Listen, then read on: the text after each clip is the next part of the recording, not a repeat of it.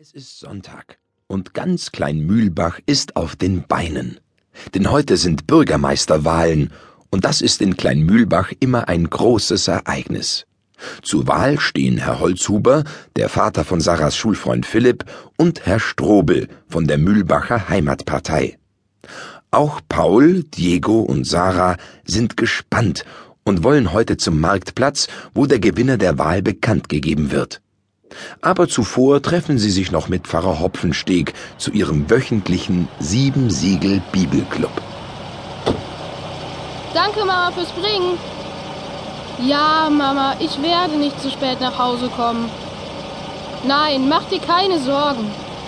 Ja, ich bin mit Diego und Sarah unterwegs. Alles klar. Bis dann.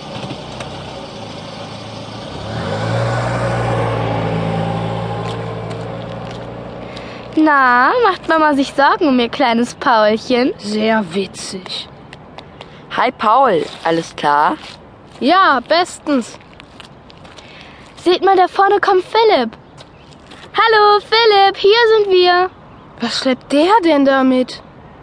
Sieht aus wie ein CD-Player oder so. Was er damit wohl will? Keine Ahnung. Hey, Vorsicht, der kommt. Hallo, Philipp. Schön, dass du heute auch kommst. Hallo, wie geht's euch? Danke, dass ihr mich zu eurem Clubtreffen eingeladen habt. Gerne.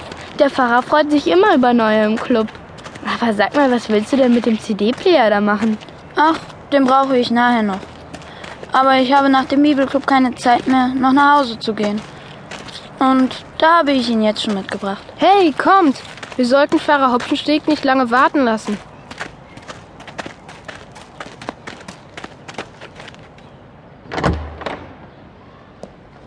Hallo, Herr Hopfensteg, wir sind da. Hallo, schön euch zu sehen. Geht doch schon mal ins Pfarrhaus. Ich komme gleich. Muss nur noch diesen Kerzenleuchter hier abnehmen. Ah, hallo Philipp. Mensch, schön, dass du auch gekommen bist. Die vier Freunde gehen von der Kirche ins Pfarrhaus, wo Brutus im Korb liegt und nur müde seinen Kopf hebt, als die Kinder ins Wohnzimmer kommen. Sie setzen sich kurz auf das große Sofa und holen ihre Bibeln hervor.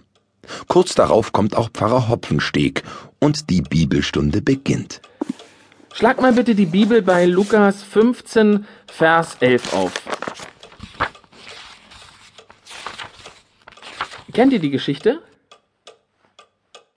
Ich glaube schon. Ja, das ist doch die, wo der eine Sohn von seinem Vater Geld haben will, oder? Sehr gut.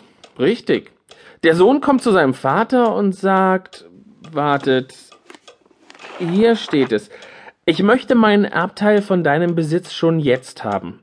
Da erklärte der Vater sich bereit, seinen Besitz zwischen seinen Söhnen aufzuteilen.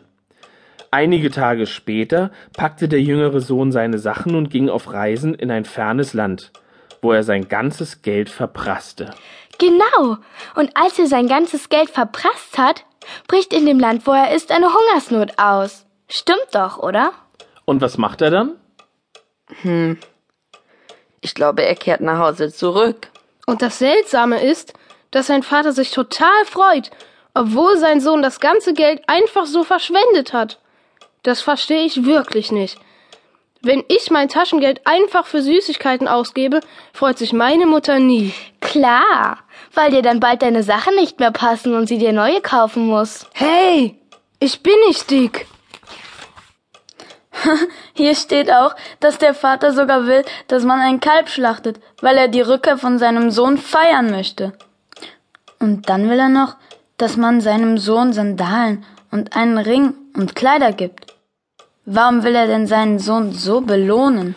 Dazu müsst ihr in der Geschichte noch einmal ein wenig zurückgehen. Was sagt der Sohn zu seinem Vater, als er zurückkommt? Er sagt, mm, einen Moment. Er sagt, mm, ja, hier steht es. Vater, ich habe gesündigt gegen den Himmel und auch gegen dich, und ich bin es nicht mehr wert, dein Sohn zu heißen. Hä? Dein Sohn zu heißen? Das heißt, dein Sohn zu sein. Okay. Also sieht er ein, dass er Mist gebaut hat. Genau. Er kommt zurück und erkennt, dass er einen Fehler gemacht hat. Und zwar nicht nur gegenüber seinem Vater, sondern auch vor Gott.